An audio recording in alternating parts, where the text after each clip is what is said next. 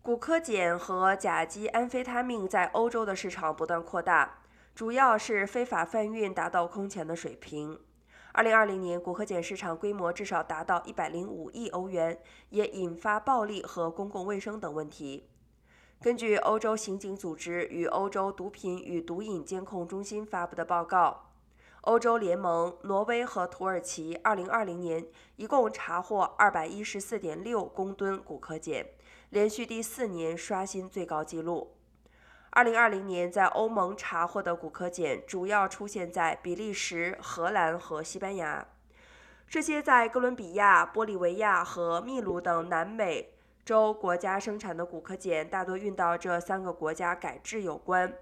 在比利时、法国、荷兰和西班牙，毒品供应者的竞争加剧，也造成了暴力冲突、谋杀和绑架增多。此外，贪腐也成为欧盟面临的主要威胁。